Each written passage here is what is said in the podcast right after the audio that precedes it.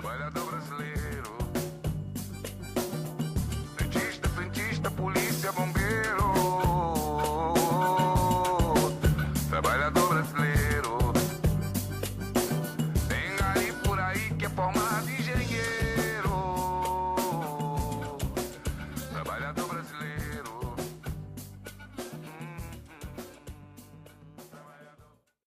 Olá, sejam muito bem-vindos a mais um Não Precisa Copiar, o nosso podcast de filosofia. Dessa vez a gente vai conversar sobre o liberalismo clássico, com vários autores que fazem parte dessa corrente de pensamento, e comigo está aqui o Rodrigo Ribeiro de Carvalho. Olá, queridos ouvintes, saudade de dizer isso. Sua voz saiu igual de um, de um malandro carioca. Bom, eu sou um carioca, né? Eu sou um carioca, mas não devia ter saído distorcido. É, olá, queridos ouvintes, saudades disso. Excelente, Rodrigo. Antes da gente começar, vamos voltar àquele hábito saudável de divulgar o Não Precisa Copiar nas redes sociais que ele possui.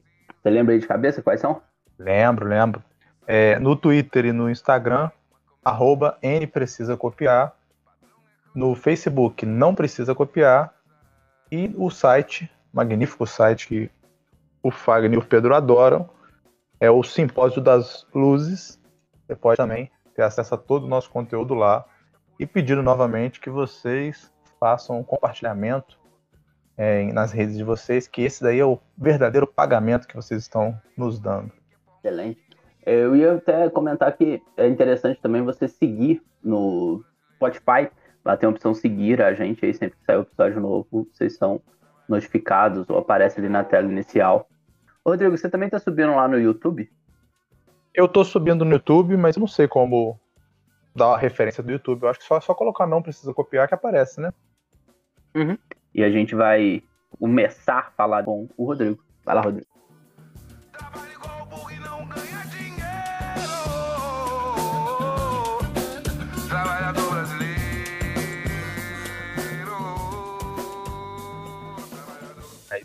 O- eu fiz até um, uma um story no Instagram hoje, é, colocando todos os é, episódios de filosofia política que a gente tem.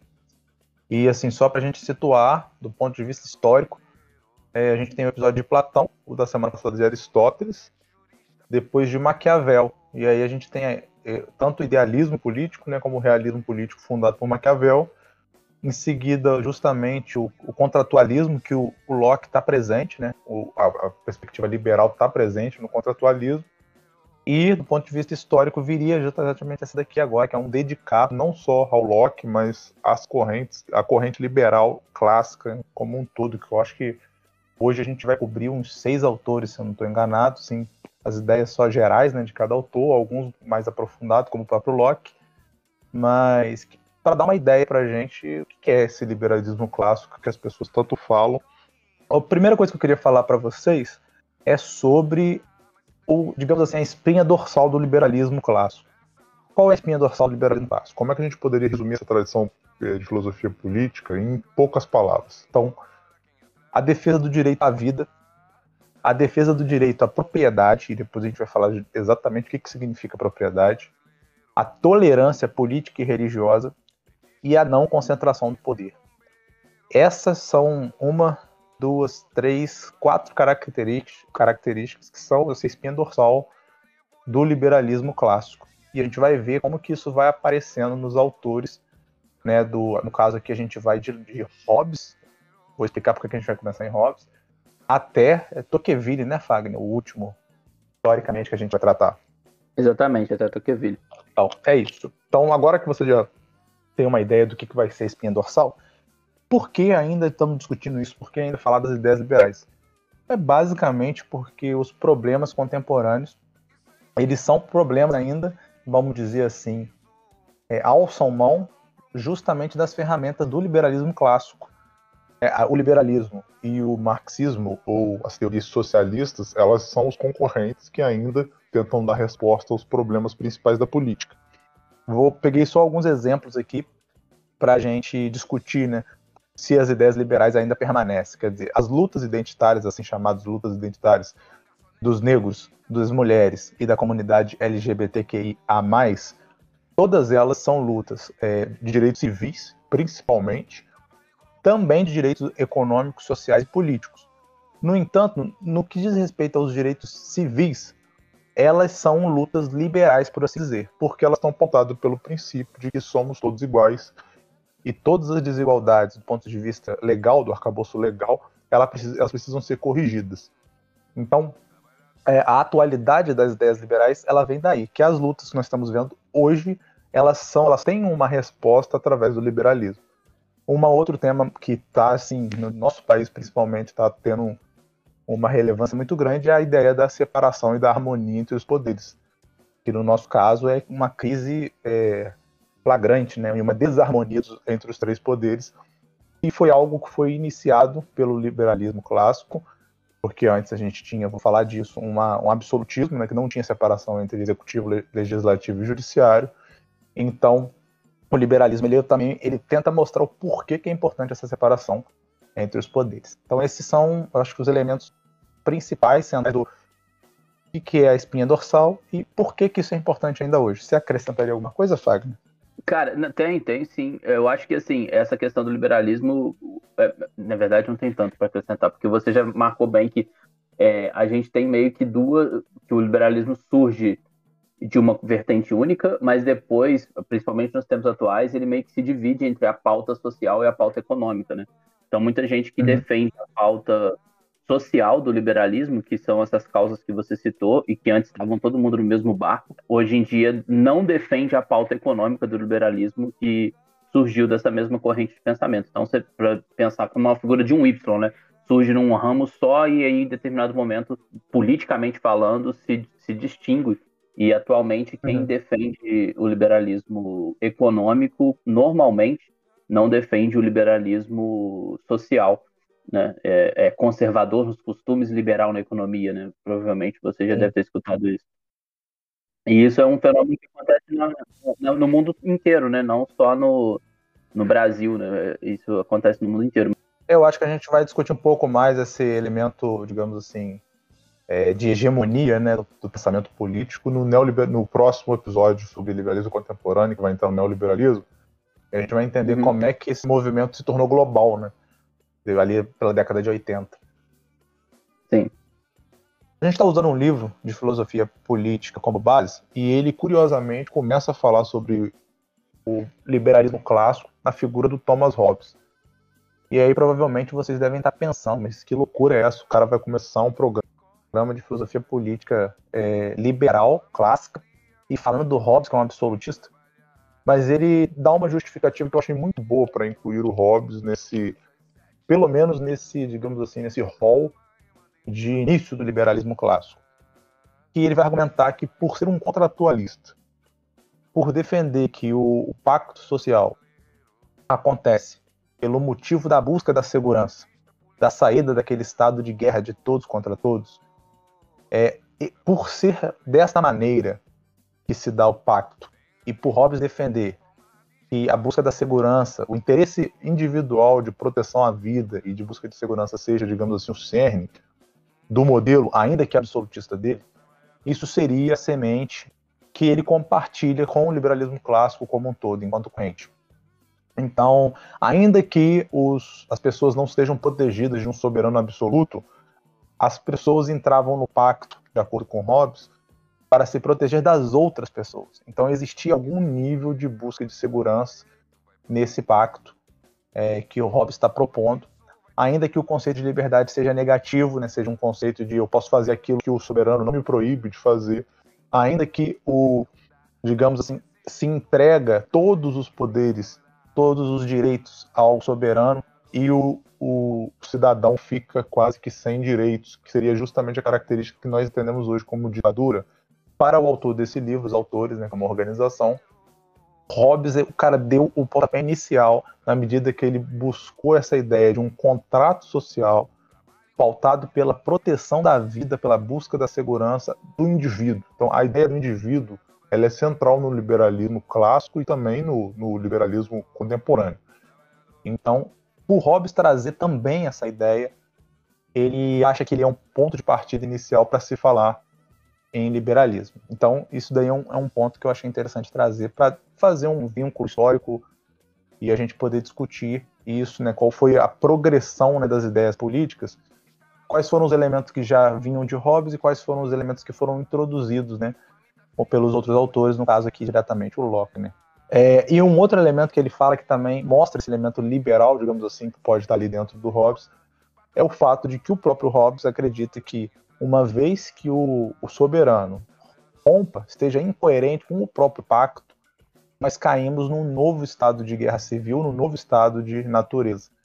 Então ele está de alguma maneira dizendo que o pacto, pelo pacto, o, o indivíduo pode ir contra o soberano. Então, por ter essa característica de possibilidade de guerra civil, é, através dessa ideia de que o indivíduo pode sempre se proteger, ele, ele tem que se proteger a todo custo e, e, até mesmo contra o Estado. Esse é um elemento liberal clássico que vai aparecer, né? A essência do liberalismo é essa, e essa semente está em Hobbes, apesar de ser verdade que o Hobbes está em contradição também com essa semente, com outras características. Se vocês quiserem, é só olhar lá o episódio de contratualismo, né? Então, é, ele tem uma frase que eu trouxe que eu achei muito boa. A razão da existência da sociedade é, acima de tudo, a manutenção da vida. Então, a razão de existência do próprio Estado, é, mesmo em Hobbes, é proteger a vida. Então, isso é uma característica do liberalismo clássico e isso vai tomar, claro, novos contornos. Mas achei legal trazer esse, esse elemento.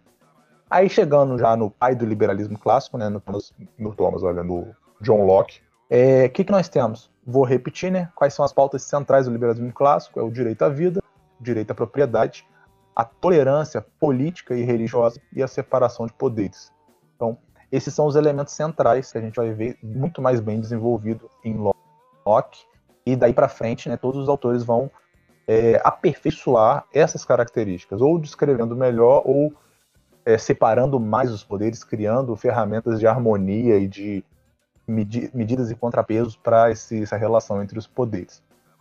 Então, no caso do Locke, também se dá o surgimento do Estado através do contrato, né? Não à toa que eles são todos contratualistas. No entanto, há uma diferença fundamental, que é o estado de natureza. Para Locke, não é um estado sem lei, é um estado de guerra como para o Hobbes. Ele funciona segundo leis da natureza. Então, o contrato social, ao contrário do Hobbes, que vinha fundar leis, fundar regras que não existiam antes, no caso do Locke, ele vem aperfeiçoar, garantir, integrar leis já existentes, que são as leis naturais. Essas leis naturais foram dadas aos humanos por Deus, né? É, e que estabelece justamente o que a gente já citou, o direito à vida e especificamente o direito ao trabalho, ou ao fruto do seu trabalho. Então é um, é um elemento fundante, é um direito natural isso, que vai vir para o contrato social.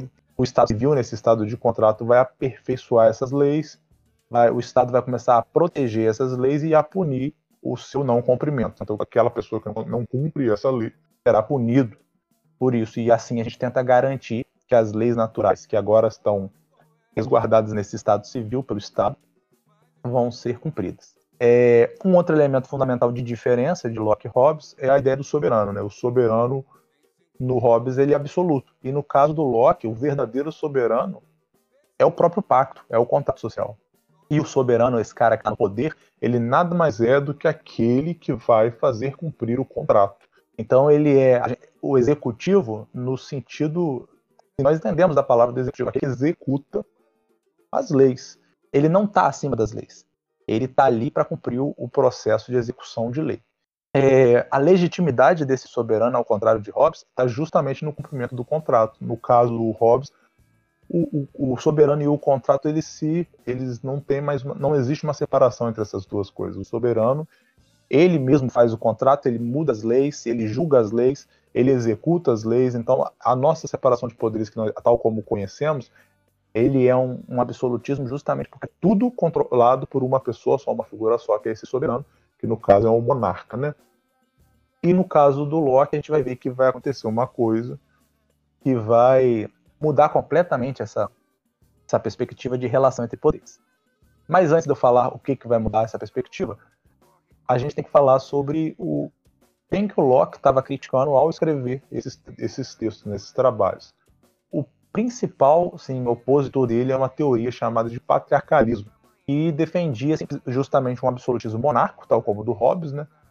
E ele tentava justificar isso com uma, uma tradição religiosa, né, que fazia uma comparação entre o monarca com o Adão. Quer dizer, assim como Adão era o pai da humanidade, o chefe da família humana, que foi eleito por Deus, o monarca tinha essa característica também de eleito por Deus para guiar o povo. Então, Locke vai pegar essa tese do patriarcalismo e vai criticar ela. Vai, olha, vai mostrar, ele viveu num momento justamente de guerras e perseguições políticas e religiosas, ele mesmo foi exilado, né? E só volta do exílio, acho que depois da Revolução Gloriosa. Não sei se o Fagner está ligado nisso, sabe se é, historicamente é essa ordem mesmo. Mas, assim, essa ideia de a necessidade de um cenário político, uma organização estrutural política, que não seja tão caótica e tão instável, e a necessidade de tolerância política e religiosa é, é parte, são parte da vida do Locke. Então, ele vai trazer isso para reflexão, para reflexão política. Então, já falei, né? essa ideia de, do soberano como um gerente do Estado, né? O Locke não quer nenhum soberano é, do divino, né, do patriarcalismo, nem um todo-poderoso absoluto robesiano. Então, qual que é a, o que, que ele sugere para resolver esse problema? Justamente a separação dos poderes executivo e legislativo. Então, o executivo, qual é a função dele? Executar as leis e, na medida que alguém rompe essas leis, né, julgar essas infrações e aplicar as punições. No entanto, o executivo não faz leis, não constrói o cabouço legal.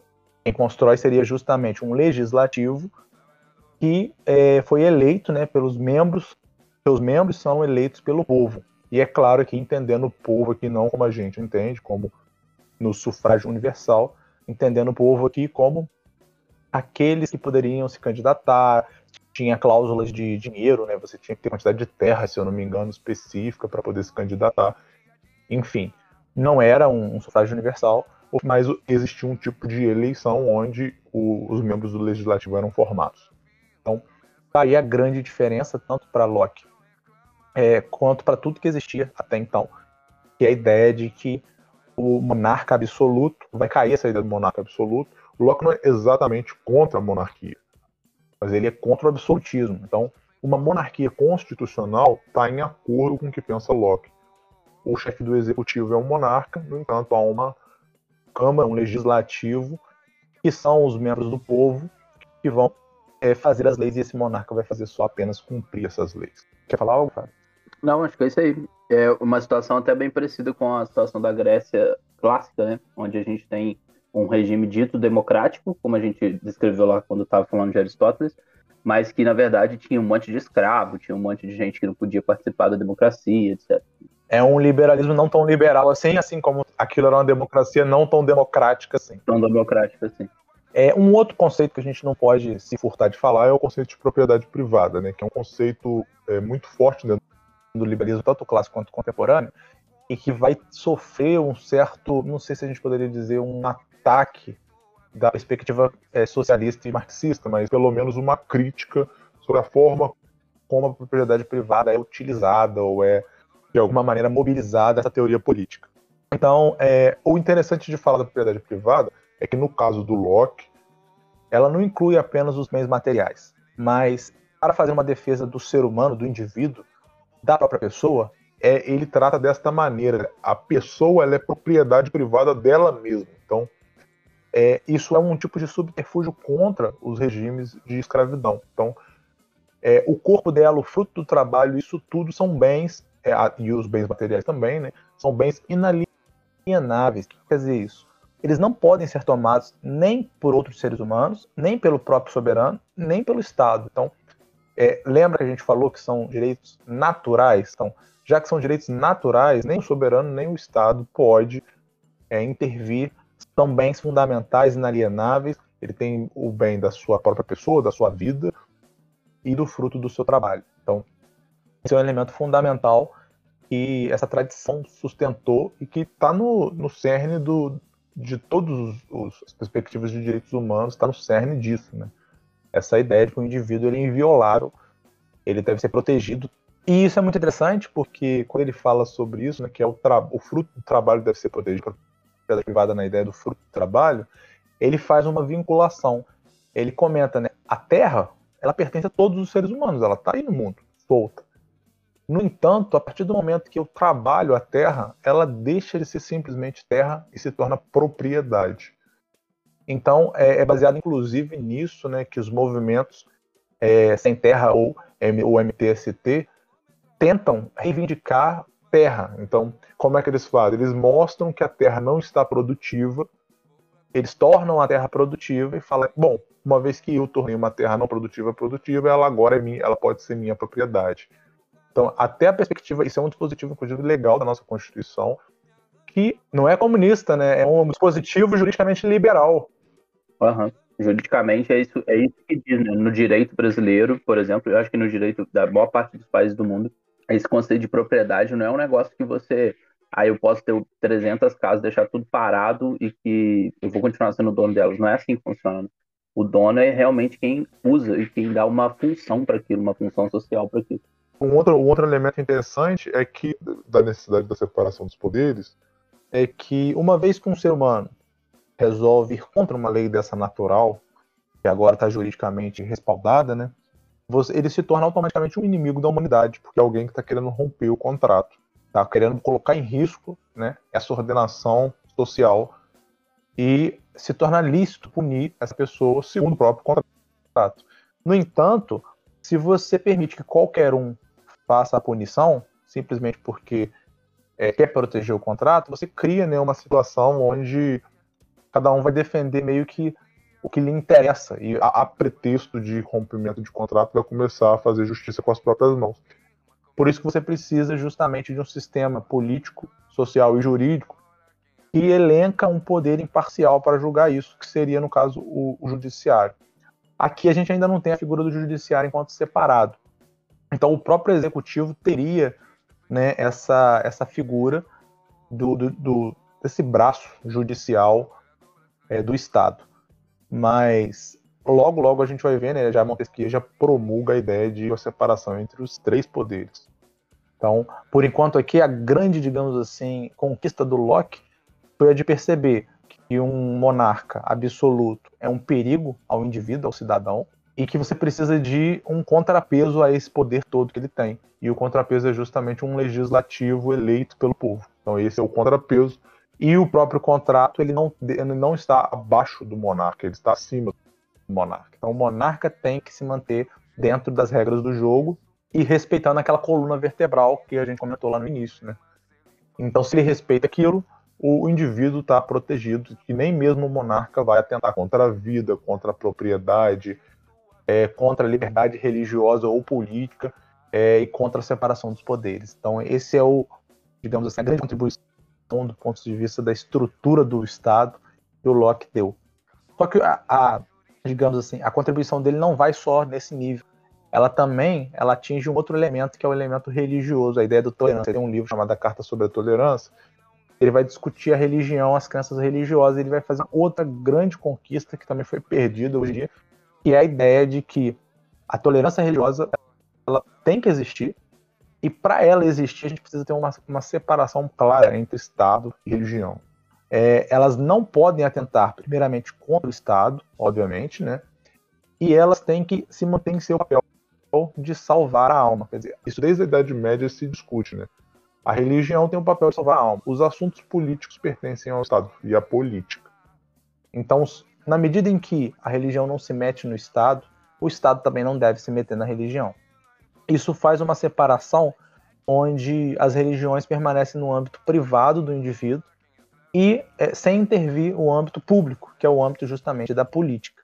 Com isso, você é, respalda né, essa separação e, a, e, protege as duas instâncias. O Locke passou por isso, pelo problema das guerras religiosas. Toda vez que há uma fusão entre Estado e religião, você tem necessariamente perseguição de religiões opostas, você tem é, uma cooptação do poder público pelo poder, pelo interesse privado de uma religião. Então, então esse é um, um problema que ele, ele viveu esse problema e ele tentou organizar isso do ponto de vista da filosofia política dessa maneira que eu estou comentando com vocês.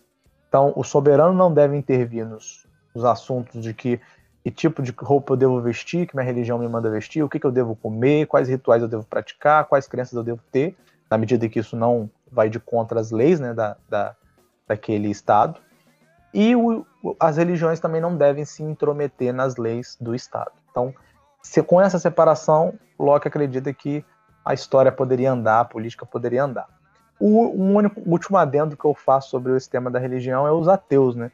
O Locke era o único grupo que não deveria ser tolerado, seriam os ateus, e por um motivo interessante, que ele dizia que é, não havia nenhuma garantia que os ateus iam cumprir né, com os seus compromissos, com os seus pactos, com os seus contratos. Porque ele acreditava que para você cumprir, para você a gente ter uma garantia que a pessoa vai cumprir, ela tinha que fazer um juramento é, em nome né, da sua divindade. E como os ateus não tinham divindade, eles não teriam esse lastro. É curioso esse, esse argumento, interessante pensar esse argumento. Tranquilo, Fábio? Tranquilo, tranquilo. Assim finaliza as ideias do Locke. No entanto, nós vamos ter. É, tem dois autores que a gente não vai falar, mas que tiveram grandes contribuições do, da ideia do ponto de vista do desenho institucional, né, que foi o Voltaire Montesquieu. Eu comentei, Montesquieu foi o responsável pela separação dos poderes agora, mais um poder, né, que é o judiciário, é o executivo, legislativo e judiciário. Mas nós vamos falar do, eu vou falar primeiramente do Mandeville e do Hume. Não sei se a pronúncia está correta, eu acho que é. E por que eu vou falar do Mandeville e do Hume?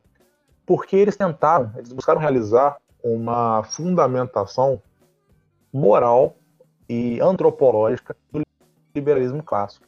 Então ele tentou justificar essas ideias que a gente acabou de debater aqui a partir de uma análise né, da natureza e do comportamento humano. Então a gente vai ver como que isso se deu. Comentei, né, e aí eles seguem esse o receituário todo eles seguem. Quer dizer, qual o receituário? O indivíduo é o centro, é o centro gravitacional do liberalismo, a proteção do indivíduo dos seus bens e a busca do seu bem-estar é o objetivo final do Estado, então isso está tudo certo, tudo igual. Aí, aonde que eles vão começar a falar coisas que não estavam previsto antes, porque o Hobbes não estava falando de antropologia e nem de moral, de ética. Quando ele começa a falar sobre o que é o indivíduo, o ser humano, na sua essência, na sua natureza, que é justamente o egoísmo. Então, o ser humano, isso aqui Hobbes também falava, né? o ser humano é um ser egoísta, por natureza. Só que qual é o ponto que esses liberais vão falar? Vão falar que é, esse egoísmo, ou esse, eles gostam de usar a palavra amor próprio, eles são guiados pelo, para, para o bem-estar. Né? Então é, um, é uma, um mecanismo de, de proteção, de autoproteção que eles têm, que é o amor próprio, que é um sentimento, uma paixão básica, que é capaz de fomentar a, a ele fazer, qualquer, a fazer todas as coisas que ele precisa fazer. E para esses autores, isso é justamente a cola social, é aquilo que faz a sociedade se unir. É justamente, é, isso parece um pouco contraintuitivo, né? é justamente este amor próprio, este egoísmo que faz os, os indivíduos se associarem e buscarem suas, é, seu bem-estar. Então, essa perspectiva o Locke não tinha colocado, é um pouco nova, mas é interessante para a gente começar a pensar como que se justifica tudo que a gente viu do ponto de vista do indivíduo. Então, a sociedade existe tão somente para realizar os interesses particulares do indivíduo. O interesse geral ele é formado justamente pela soma dos interesses privados. Então, esse é um discurso que a gente vê muito hoje. Se eu deixar o mercado correr, se eu deixar os interesses particulares dos indivíduos correrem, eu vou ter automaticamente uma melhora na sociedade. Então, a perspectiva é exatamente essa. Então, a melhora da sociedade não advém dos indivíduos sendo altruístas, é, pensando coletivamente, é, partindo de virtudes como benevolência, piedade, igualdade. Não, não é daí que vem o bem-estar da sociedade, a progressão da sociedade. Vem justamente por dessa luta pelos dos interesses privados. Então, esse é um, um elemento interessante que aparece. E o, no caso do Mandeville, ele vai falar, ele vai ter um texto super polêmico chamado A Fábula das Abelhas, Vícios Privados, Benefícios Públicos, onde ele vai dizer o seguinte: ele vai falar que, na verdade, na verdade, o que garante a vida boa não são as virtudes, mas são justamente o que é chamado de vícios egoístas. A busca pelas satisfações pessoais, ela gera na sociedade é mais, ela, ela produz, ela tem como subproduto social mais conforto e mais luxo. Porque é isso que os indivíduos querem, é isso que eles vão buscar, e eles tendo a liberdade para fazê-lo, eles vão conseguir construir isso. Então, o bem comum, no sentido clássico que a gente grego, ele seria, nesse caso aqui, um somatório dos desejos privados. É a perspectiva do Mandeville. E aí, ele, como que ele vai argumentar uma coisa que é tão contra-intuitiva contra a tradição filosófica né, conhecida. Ele vai falar, olha, essa separação entre é, essencial entre vício e virtude ela é falsa. O que nós temos são paixões e inclinações. É só isso que a gente tem. Esse negócio de vício e virtude é, é como a gente nomeia algumas coisas socialmente, mas do ponto de vista concreto, o que existe são paixões e inclinações que estão indo em direção a um tipo de bem-estar. E todas elas são fomentadas pelo amor próprio e pela autopreservação. Então não faz nem sentido você falar em vício e virtude. Os indivíduos são seres que estão tentando se autopreservar, que têm um amor próprio e que essas inclinações, essas paixões pelo bem-estar é o que os move. E aí ele vai dizer mais ou menos o seguinte: vamos pegar um exemplo qualquer. A vida luxuosa é um vício, né? Toda a, a ética clássica pensa isso. E a virtude seria uma vida é, que vive com mínimo, só o necessário, enfim. Essa é a ideia. E aí ele fala: olha, primeiro a gente tem um problema que o que é o mínimo vai ser relativo em cada um. Cada um vai dizer que vive com o mínimo, mesmo tendo uma diferença brutal entre o, com o que cada um vive. E outra, o outro problema que é fundamental é que essa ideia de virtude é ideal. Na realidade, ninguém vive com o mínimo. Então, o que você tem, na verdade, é apenas o, as pessoas seguindo esse amor próprio e uma diversidade de intensidade dessas inclinações e paixões e de realização desse amor próprio. Então, ele exclui completamente a discussão de vício e virtude e defende que, na verdade, o que a gente tem é amor próprio é inclinação e paixão pela autopreservação. E é assim mesmo que a sociedade vai avançar. Então, é absolutamente contraintuitivo, mas é isso aí. E no caso do Hilme, ele ele faz só, ele tem só alguns comentários, ele concorda com essa ideia geral, não tão violentamente quanto o Mandeville, mas ele vai falar, olha, os vícios têm um certo, uma certa função social. Ele é mais pragmático, então ele vê os vícios como tendo um tipo de objetivo social. Mas ele vai fazer outros comentários que eu acho que vale a pena a gente citar. Que é a ideia de que indivíduos devem estar se perguntando, mas cadê a razão ela que julga nessa história toda? A razão, no caso do Hilme, ela é a escrava das paixões. Então, para que, que serve a razão efetivamente? Ela é aquela que indica o caminho que eu vou seguir para conseguir realizar com sucesso suas paixões e inclinações. Então, na medida que eu tenho desejos, inclinações, paixões, é a razão que vai me dar a estratégia de execução desse desejo, dessa inclinação, dessa paixão. Então, essa, esse é o único adendo que ele faz. O Rio me fala também um pouco sobre é, simpatia, que é o que nós entendemos hoje como empatia, mas do ponto de vista dessa defesa das paixões, essa defesa da autopreservação do indivíduo, e que a razão ela está submetida a isso, ele não faz nenhum adendo. Então, essas são, esses são os dois elementos que eu queria trazer, né, do Locke do ponto de vista institucional, de como ficaria a organização, tanto dos poderes, quanto do que deveria ser protegido do indivíduo, quanto de como que a gente protege a religião e a participação política. E no caso do Hume e do Mandeville, que, que ser humano é esse que explica a gente se organizar dessa maneira? Então, é isso. Se eu pudesse, eu não seria um problema social se eu pudesse, eu não seria um problema social. Se eu pudesse, eu não seria um problema social. Se eu pudesse, eu não seria um problema social. Se eu pudesse. Beleza, Rodrigo. Vamos lá, vou começar falando do Adam Smith. É legal que fica até um gancho que o Adam Smith é escocês, como o David Hume, e os dois foram brothers, os dois foram amigão, trocavam várias cartas trocavam elogios entre os livros de um do outro. É, até essa questão da simpatia parecia que é uma ideia compartilhada pelo Adam Smith, que é a simpatia como o que, o que hoje a gente conhece como empatia, né? Como um motriz para, as, para os ditos morais, né? Mas enfim, o Adam Smith então foi esse, esse cara, ele chegou a ser viveu parte da vida como professor na Universidade de Glasgow, depois ele se tornou tutor de um milionário. E essa relação de um aristocrata milionário escocês, né? E, e isso deu para ele a oportunidade dele conhecer a Europa continental, viajou pelo interior da França, é, conheceu com mais profundidade a Inglaterra, acompanhando esse, esse chefe dele, digamos assim, é, e deu, dando a ele a oportunidade de conhecer melhor os, os os outros meios de governo, né, e tal. Mas enfim, essas, essas viagens nesse período dessa fase final da vida dele fez com que ele tivesse a oportunidade de fazer estudos comparados de como as diversas nações que ele teve a oportunidade de conhecer se organizavam. E a partir daí, desse momento que ele retorna à Escócia depois de uma longa viagem à, à Europa continental, que ele vem a escrever o livro mais famoso dele, que é a investigação a respeito da origem da riqueza das nações. É, antes disso, ele já tinha escrito um livro sobre a origem dos sentimentos morais, né, que fez bastante sucesso na época, e aí tem até um dado bibliográfico interessante que ele não e que diz muito também sobre a teoria dele, é que ele, ele enquanto professor não gostava de comentar sobre os livros dele, de fazer palestras sobre os livros dele, de divulgar as, ideias, as ideias que estavam escritas nos livros dele, simplesmente porque ele achava que isso iria fazer com que as vendas dos livros dele diminuíssem. Então o cara tinha essa, essa noção de escassez de informação e de pessoas querendo mais informação é, como até na própria, nas próprias ideias dele, na própria, na própria filosofia dele, ele já tinha essa noção de que quanto menos as pessoas tivessem, mais valorizar do seria o, o produto. Né? Então, no caso, a informação também se aplicaria esse mesmo princípio.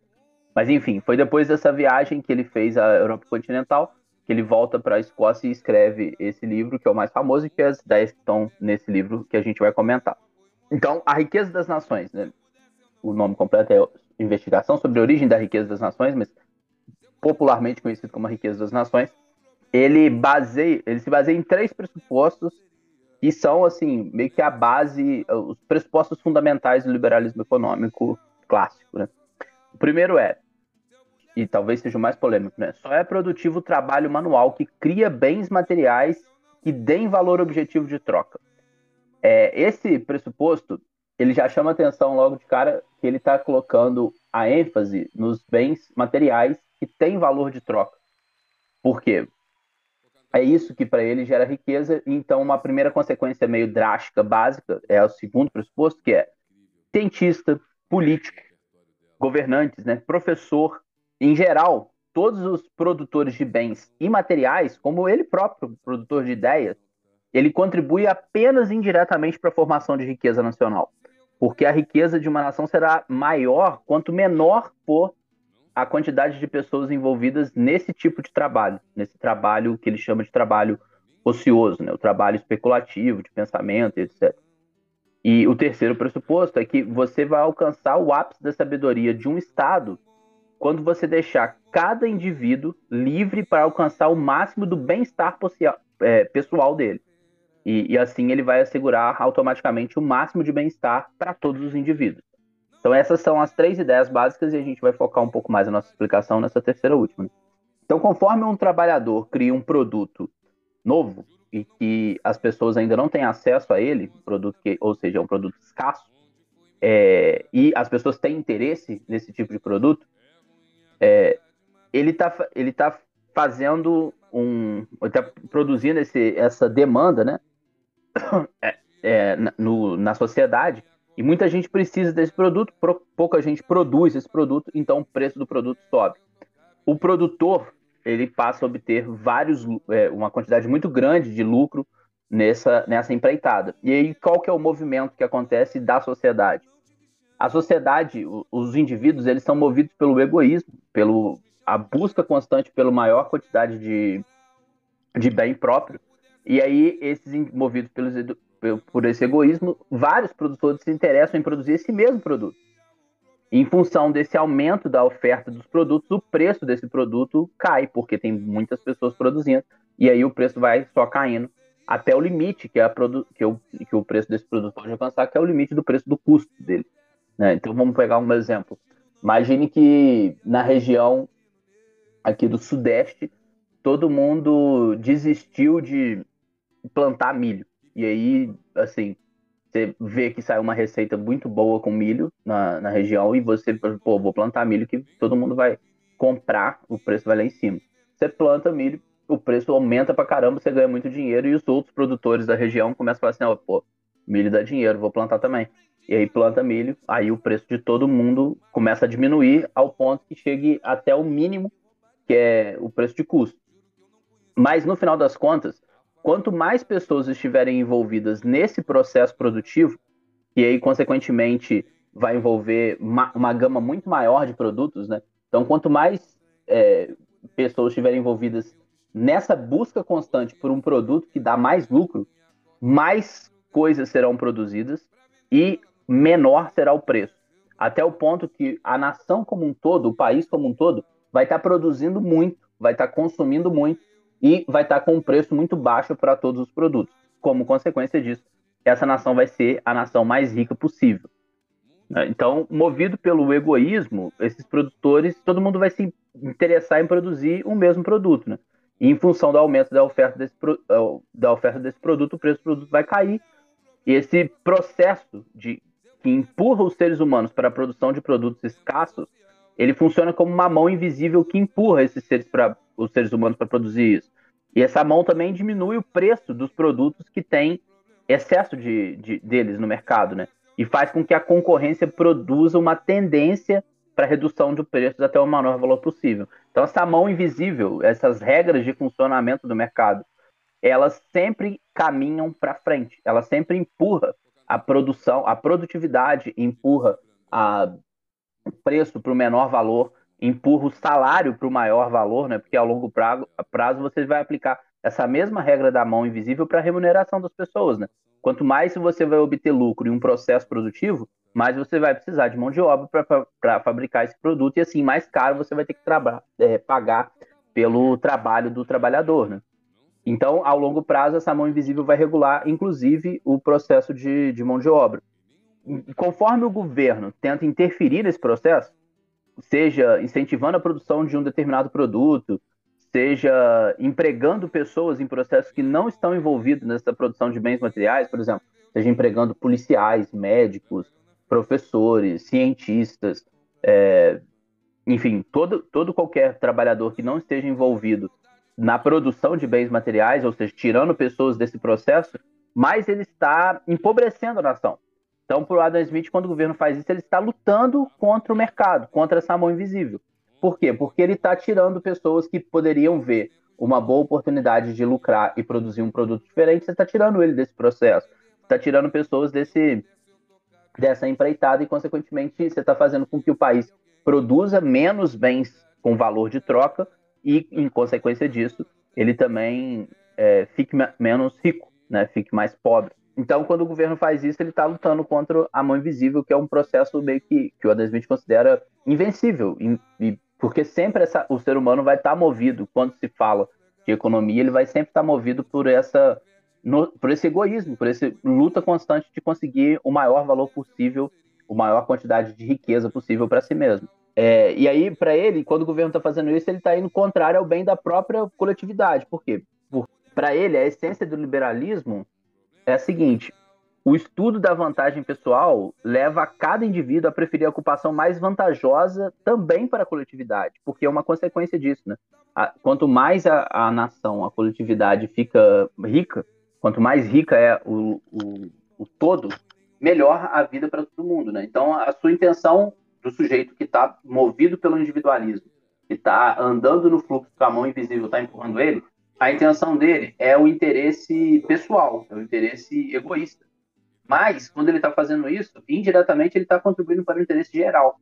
Se ele, mesmo que ele esteja olhando só para a sua própria vontade.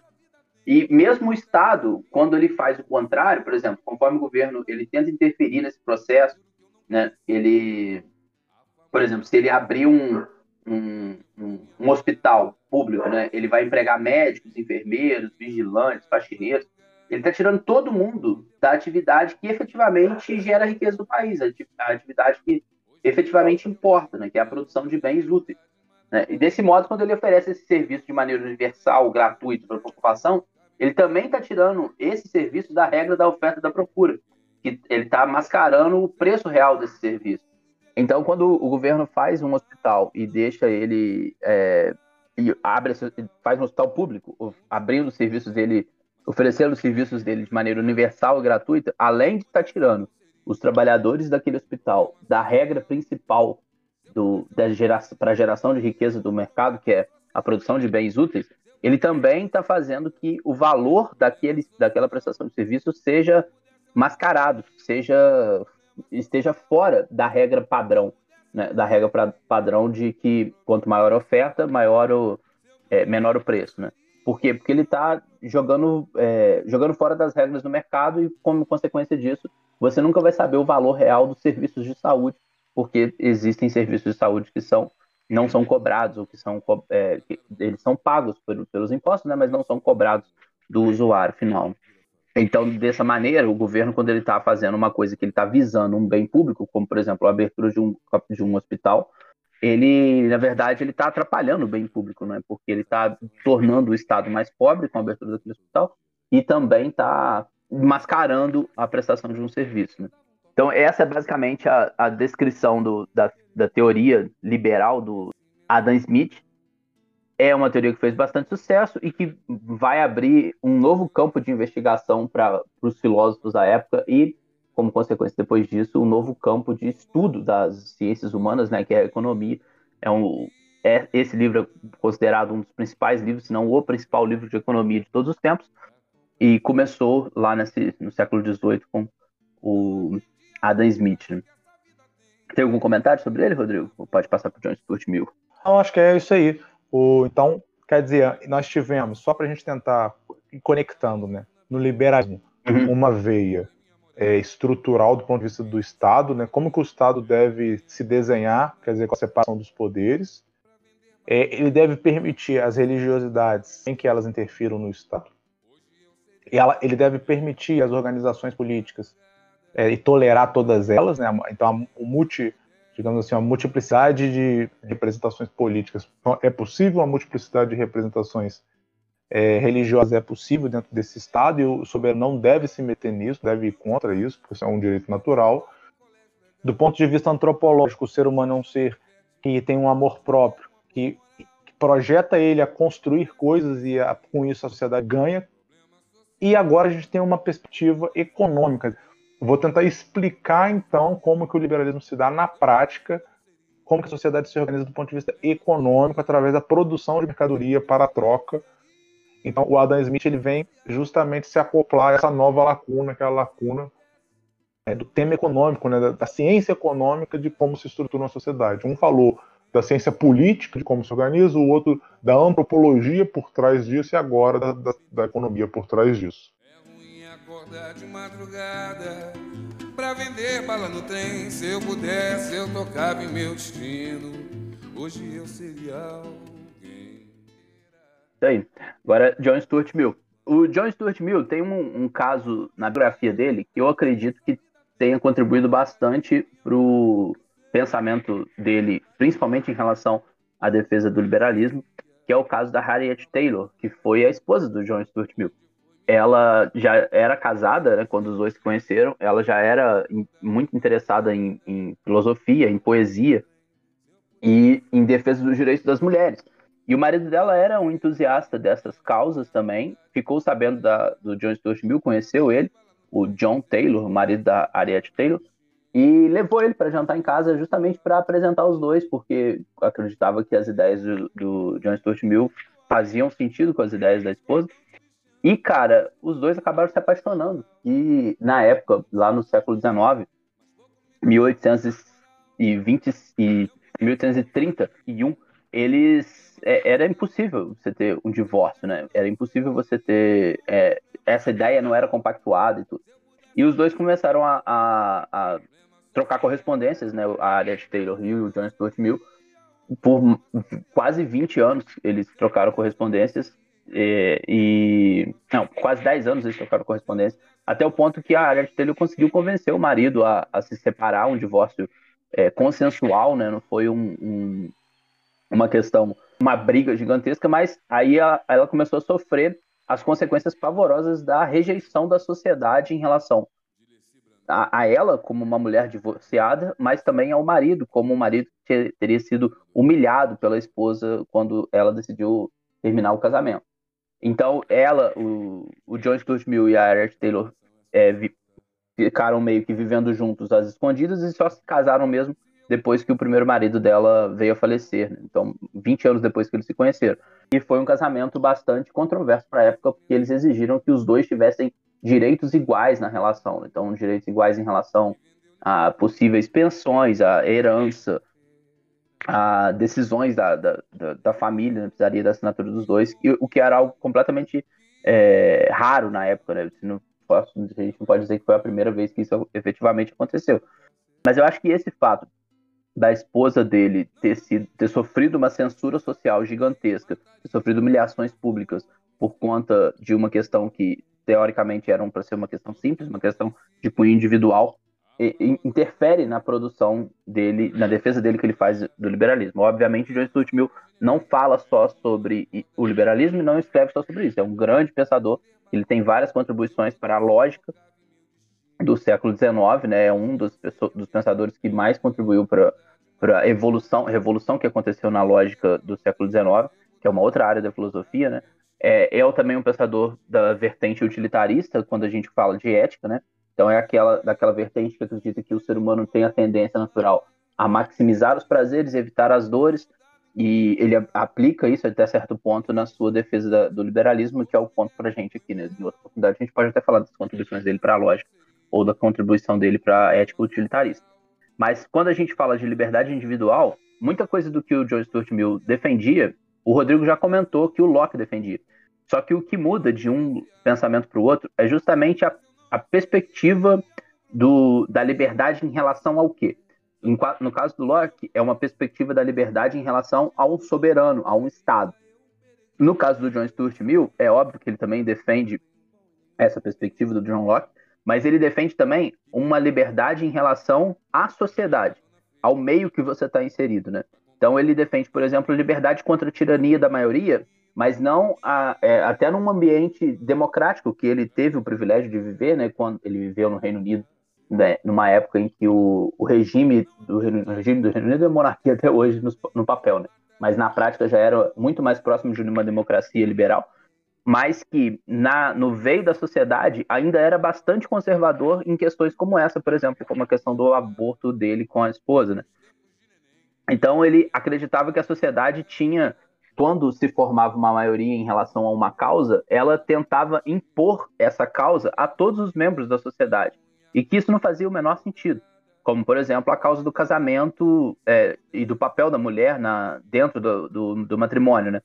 É, o papel submisso da mulher dentro do matrimônio, o papel submisso da mulher em relação à, à, à obtenção de prazer ou à participação na política.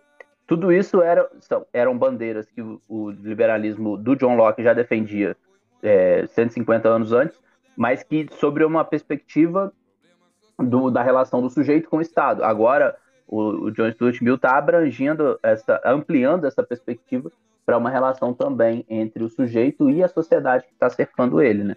Então, ele defendia, por exemplo, a liberdade de pensamento, do, dos, dos, sentimentos predominantes, né? a liberdade de resistir à tendência da, da sociedade de impor suas ideias, estilo de vida, em que, entre outras coisas, se manifestava na religião, nas aparências, no jeito de se vestir, né, na manutenção da saúde, na maneira com que cada um é, vai manter a sua própria saúde, vai manter a sua própria, é, o seu próprio bem-estar, etc. Né? Tudo isso eram coisas de cunho pessoal e que a sociedade excluía a pessoa do convívio social justamente porque ela não aderia a esse tipo de ideias, né? E aí começa uma outra questão que é o limite dessa liberdade individual, né? Para ele, o limite da liberdade individual do sujeito só deve ser o limite, da, é, deve ir até a liberdade individual do outro, do, de quem está no seu, é, tá no seu, no, no, seu convívio social, né? Quando esse, essa liberdade individual não ferir a liberdade individual do outro sujeito, não tem um motivo para você evitar de fazer isso e não tem motivo para você ser excluído da sociedade, né? Então ele coloca que o limite é não lesar os interesses alheios ou aquele determinado grupo de interesses que, por expressa disposição da lei ou por tácito consenso, deve ser considerado como direito. E aí dá até o exemplo do, do, do cara que bebe demais e do marido que é que bebe demais, gasta todo o seu salário em bebedeira e farra. Esse cara, ele tá ferindo a liberdade individual dos filhos dele, da esposa dele, das pessoas que ele que estão envolvidas diretamente com ele. E ele deve ser é, sancionado sim. Mas, por exemplo, se uma pessoa tem esse mesmo hábito, mas é um solteiro, ele não mora com ninguém, ele, ele só é ele na vida dele, não tem por que você punir, não tem por que você condenar a ação dele. Ele está fazendo com a vida dele o que ele bem entender, né? E aí ele, ele postula os três fatores fundamentais para a liberdade civil, né? Que é a liberdade de pensamento, que a gente consegue vê a liberdade de pensamento manifestada na liberdade de religião e na liberdade de propagar suas próprias ideias através da liberdade de expressão. Né? O segundo ponto é da liberdade, segundo aspecto da segundo fator fundamental da liberdade civil é a liberdade de gostos, né? Que você vai conseguir ver essa liberdade manifestada na capacidade que você tem de projetar a sua própria vida, isso é, de planejar o que vai ser da sua própria vida, né? Da maneira que for mais interessante para você, porque para ele muitas vezes os, as projeções que você faz são é, condenadas pela sociedade e os, e os atos que você faz para cumprir esse planejamento, para cumprir essa projeção, são também condenados pela sociedade, de modo que você vive uma vida incompleta justamente porque você não quer ser excluído da sociedade. Sei lá, se você resolve fazer um curso que dá dinheiro nenhum e que não tem valor nenhum para a sociedade, né? Você resolve fazer filosofia. E aí seus pais falam que não é melhor você não fazer, só, seus vizinhos, seus amigos acham que você está ficando maluco, que você tem é, possibilidade de fazer uma outra coisa, de ser, fazer concurso para PM e ganhar muito mais dinheiro que ser professor de filosofia. E aí fica essa pressão social justamente porque as pessoas não estão respeitando a sua liberdade de gosto, a sua liberdade de planejar a sua própria vida. Né? Por fim, o terceiro fator é a liberdade de se associar, que é que é uma que a gente consegue ver essa liberdade de se associar quando você forma um grupo para que tem um interesse comum para alcançar esse interesse. Né? Às vezes o seu interesse é um interesse muito grande que precisa de um engajamento de várias pessoas para poder ser alcançado. E se você não se sentir livre o suficiente, se você, não se, se você achar que você vai ser excluído da sociedade porque você vai se juntar a pessoas com esse mesmo grupo de interesses, você não está tendo liberdade para isso. Né? É... Então, para o Mil, essa liberdade civil uma vez que elas tenham alcançado, ela vai proporcionar uma maior diversidade de personalidades. Você vai ter sujeitos muito diferentes convivendo em sociedade. Né? Você vai ter pessoas com gostos completamente diferentes, com, com princípios e planos para a vida completamente diversos. Né? Isso vai enriquecer a experiência social que você vai ter, que é um benefício gigantesco para a sociedade. Esse é o benefício de você não conviver, de você conviver com pessoas que pensam de maneira muito diferente, que são de maneira muito diferente, que se vestem, que se comportam de maneiras das mais diversas possíveis. E quando isso acontece, é muito mais vantajoso do que você conviver com, sei lá, 100 pessoas que pensam iguais, se vestem iguais, que são iguais. Você está só repetindo a experiência, né? Você já sabe tudo que a pessoa vai falar pelo, pelo jeito dela, pelo, porque ela segue aquele padrão da sociedade. Para ele é muito mais vantajoso, a sociedade evolui muito mais se a gente tiver essa maior diversidade que só é alcançado com a liberdade civil. Então agora, quer dizer, eu acho que você marcou bem, né? A, a outra diferença, a diferença com o Locke. Agora a grande questão uhum. aqui não é mais simplesmente do poder instituído, né, contra o indivíduo, mas da sociedade uhum. como um todo. Então é uma, parece que o, o conceito de indivíduo se tornou mais forte ainda, né? Porque agora ele não tem só que ser protegido do ponto de vista legal do soberano, é, protegido do soberano e do poder instituído mas ele tem que ser protegido até mesmo da, da forma como a sociedade se move, né? É, se a gente uhum. pensar no, nas discussões agora sobre o feminismo e sobre o racismo, elas não, só, não são só é, discussões legais, elas são Sim. discussões sobre os nossos costumes, sobre a forma como a nossa sociedade se organiza. Então, o Mil está falando disso, né? Uhum. E, e, é interessante que o Mil foi um dos principais atores para conseguir uma das mudanças sim, é, muito representativas né, para a luta de igualdade, que foi a, o sufrágio universal. Né? Ele, foi, a, ele, foi, ele defendeu o voto feminino, ele participou de manifestações, escreveu panfletos defendendo o voto feminino, que é uma questão de relação entre o sujeito e a sociedade. Só que de, o pano de fundo disso é porque a sociedade da época é, desculpa, é uma relação entre o indivíduo, a, no caso a mulher, né, e o governo, que não permitia que ela votasse ou participasse do governo. Mas o que eh, chama atenção também é que a sociedade da época não aceitava isso, né? Nem os homens nem as mulheres aceitavam isso. Seria eu um intelectual, mas como não tive chance de ter estudado em colégio legal, muitos me chamam pivete, mas poucos me deram apoio moral.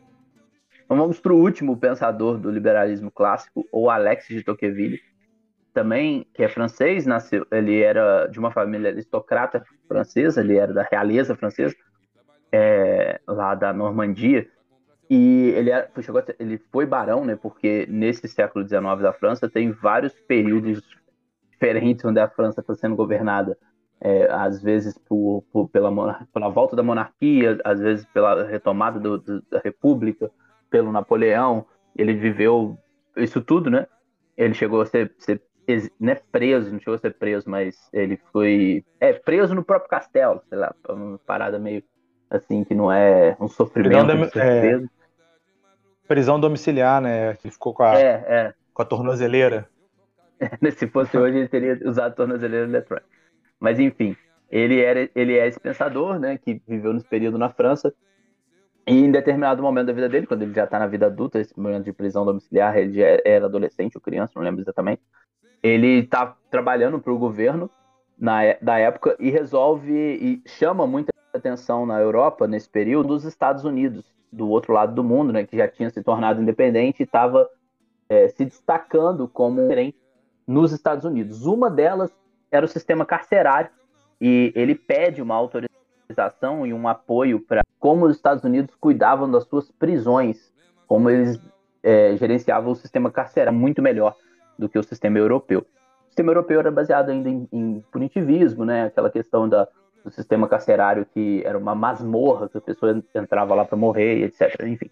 E o Tocqueville organiza essa viagem para a América. É um fato interessante que ele pede apoio do governo francês, o governo francês dá apoio financeiro nenhum, mas como ele era de família aristocrata muito rica, ele banca a viagem própria, para que vai com a chancela lá do governo francês para ser bem recebido pelo, pelo, pelo governo americano né, e tal passa nove meses nos Estados Unidos e ele vê basicamente todos esses princípios do liberalismo que a gente viu até agora sendo colocados em prática. E aí, a partir do momento que ele vê essas instituições funcionando, essas ideias sendo colocadas em prática, ele consegue captar quais são os elementos que mais chamam a atenção, que mais marcam a superioridade da democracia americana, né? Uma democracia liberal americana diante do modelo europeu vigente naquela época, né? Um modelo ainda muito marcado por, por várias questões totalitárias, por várias questões culturais que ainda não tinham sido plenamente abandonadas, né? Que eram marcadas é, ainda pelo totalitarismo, pelo, pela monarquia. E como isso era vantajoso para a construção de uma sociedade americana, fazendo com que ele prevesse que os Estados Unidos se tornariam a maior potência do mundo em questões de tempo em, em, em, um curto espaço de tempo. De fato, os Estados Unidos se tornou a maior potência do mundo, sei lá, 70 anos depois que ele escreveu isso, né? E nesse período de 70 anos ela não era a, a pior, mas foi né, uma, um processo de ascensão muito forte, muito rápido. E lá no começo do século XX, ele já, os Estados Unidos já era uma das maiores potências, a maior potência do mundo, né? em potência econômica. Enfim, o que, que o, que o Tocqueville viu nos Estados Unidos que chamou a atenção dele? E em comparação com que eh, a situação que tinha na Europa. Né? Primeiro ponto é uma minimização das ações do Estado. Na Europa, tudo era responsabilidade do Estado. Todo, todo problema público, todo problema que não era de um indivíduo só, era considerado uma responsabilidade do Estado. Eu gosto de dar o exemplo da rua asfaltada, é, da, da rua esburacada. A rua esburacada na Europa, ela, aquele buraco ficava ali, você tinha que ir na prefeitura você tinha que pedir alguém para tapar aquele buraco, fazer um requerimento, fazer aquele. para os funcionários públicos irem lá e tapar o buraco para você, não sei o que ele ficava dias, não sei o quê. E no final das contas, a prefeitura, o Estado, é, escolhia quais buracos ele iria tapar, né? E aí, na prática, quem, é, quem tinha um amigo é, nessa área, um, um, amigo vereador, um amigo prefeito, eu estou dando os exemplos aqui dos cargos atuais, tá? Mas na época deles lá, um amigo da aristocracia, ou que fosse um funcionário público mais alto, mais elevado, que morasse naquela rua, etc., tinha a rua perfeitamente, é, perfeitamente lisinha, né? Tudo funcionando. Enquanto que quem não conhecia ninguém tava, vivia na rua esburacada. Nesse, no exemplo que o Tocqueville, para esse caso do Tocqueville, como o Estado não se responsabilizava por isso, ele só demarcava qual rua era qual lugar, os moradores que tinham que ir lá e, e tampar os buracos. Então morava nas ruas em melhores condições as, as ruas que tinham os, molha, os moradores mais dispostos a fazer isso. Então o cara, na hora de folga, ele juntava ali três, quatro vizinhos e ia lá e, e resolvia o problema dele, né? E isso é era um dos, o segundo ponto que chamava muito mais atenção. A ausência de Estado provocou nos moradores, nos indivíduos, uma noção de responsabilidade, uma noção de responsabilidade muito maior do que a noção de responsabilidade que os europeus tinham. Então eles eram muito, eles se sentiam muito mais responsáveis por, pela manutenção dos bens públicos, pela, pela segurança local, pela, pela vida em comunidade, né? Se tinha alguma pessoa, alguma família passando necessidade, eles se predispunham muito mais em ajudar do que o europeu, porque o europeu delegava essa função também para o Estado. É, uma questão que está muito em voga atualmente, né, da segurança pública, que os americanos sempre têm essa tradição de se armar, de se defender, etc. E isso também acaba sendo meio que uma ocupação de uma responsabilidade que teoricamente seria exclusivamente do Estado, né? Então Tocqueville chama, é, chama atenção para essa é, responsabilidade maior que o sujeito tem em relação aos problemas comuns, que surge justamente pela ausência do Estado. Por quê? Porque é uma nação que foi formada é, muito recentemente, na época que ele está escrevendo, né? Em comparação com as nações europeias que têm milênios, né?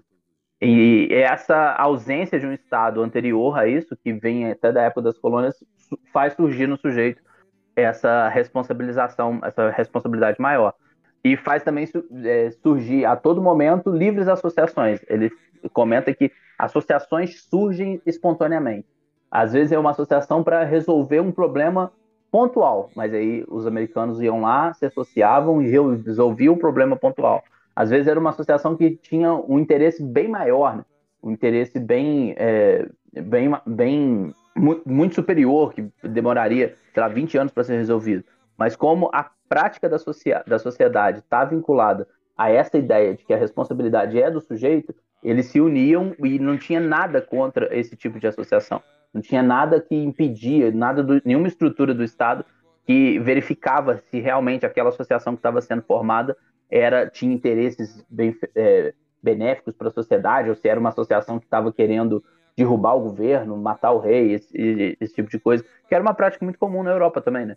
É, que você montava uma associação, um grupo ele tinha que ser secreto, porque se a, os, as autoridades descobrissem, podia falar que aquele grupo estava planejando, estava conspirando contra o governo e etc. e acabar com ele. Né?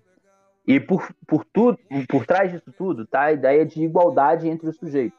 Como os Estados Unidos nasceram não de um herói, não de um, um fundador, um rei, um monarca que é, fundasse uma família e a partir dessa família constituísse um domínio militar sobre uma região, como acontecia na, na Europa, mas de uma livre associação de pessoas, de moradores iguais, todo mundo lá era considerado igual. Então não tinha a questão, por exemplo, de que tinha na Europa de alguém que veio de uma família nobre, como o próprio Tocqueville, que tinha privilégios diferentes de alguém que não tivesse vindo dessa família nobre. Por exemplo, nos Estados Unidos, alguém que fosse preso por razões políticas, como a família Tocqueville foi, iria para a mesma prisão que o pobre lá, o sapateiro, o filho do padeiro iria não tem essa questão de foro privilegiado, de prisão especial, de instituição especial para cargos especiais. E isso se abrangia para vários outros setores, né? Para o setor judiciário também. É, o juiz nos Estados Unidos ele tinha uma função só de organizar o tribunal. Ele não tinha a função de decretar a prisão, de, de falar, de, de ele mesmo julgar, né? Enquanto que na Europa o magistrado lá tinha essa, essa questão que é ainda meio que herdada dos aristocratas, onde o rei julgava, né? O rei dava a pena, falava quem estava certo e errado. Nos Estados Unidos era sempre o júri, e o júri era sempre formado por pessoas comuns, tinha sempre as mesmas regras, então você podia estar tá, um criminoso estava sendo julgado por alguém que era muito mais pobre que ele, estava sendo julgado por alguém da mesma classe social que ele. O juiz só estava ali para é, administrar aqui, de, aquilo e depois falar qual vai ser, quantos anos de pena, etc. Mas o culpado ou condenado seria dado pelo júri que era formado por pessoas iguais a eles, né? Então isso for, tudo formava uma cultura de igualdade que se ramificava para vários outros setores da sociedade e que fazia funcionar na prática de uma maneira muito mais eficiente do que na Europa, né? É, ele dá outro exemplo também da liberdade de, de pensamento e expressão, que até eu chegou a comentar na, na situação do John Locke, que não existia nenhum tipo de censura, como existia na Europa, censura aos meios de imprensa, perseguição a jornais, etc. É, e todo mundo podia falar o que quisesse. Só que a consequência disso era uma questão até parecida com o que a gente tem hoje, que é essa cultura de cancelamento. Né? E a pessoa, se falasse uma merda muito grande, a sociedade falava, beleza, eu não quero te escutar mais. Ele poderia continuar gritando, poderia fazer, continuar fazendo seu, seu jornal tudo, só que ninguém ia conversar com ele mais simplesmente porque ele falou uma atrocidade. Então, isso era uma manifestação perfeita no, no, nos, aos olhos do Tocqueville de como a liberdade de expressão funciona, né? como ela acontece na prática. Na Europa, você tinha o, um censor querendo ver tudo antes de você publicar, para ter certeza que você não estava ofendendo o rei, para ter certeza que você não estava ofendendo ninguém importante, etc. Fala. E o Tocqueville conclui que essa superioridade dessa, desse modelo democrático e liberal dos Estados Unidos perante a, ao modelo antiquado e fundado em constituições monárquicas autoritárias da Europa que não prezavam pelo, pelo, pela igualdade, né? e sim muito mais pelo individualismo, pelo egoísmo e etc. O Tocqueville é essa figura meio polêmica para a época dele, né? Na época dele já existia essa divisão direita e esquerda, justamente no período que ele está ativo, que começa essa divisão direita e esquerda no parlamento francês.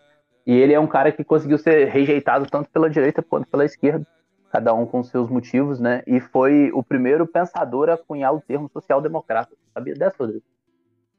Eu descobri agora na pesquisa. É. Ele foi o primeiro cara a se dizer social-democrata. Se dizer não, mas falar sobre uma vertente política seria social-democracia. É, nunca chegou a falar, eu sou o social-democrata. Não, ele falou sobre uma vertente política que seria social-democracia. Mas interessante. E é isso. Se eu pudesse, eu não seria um problema social.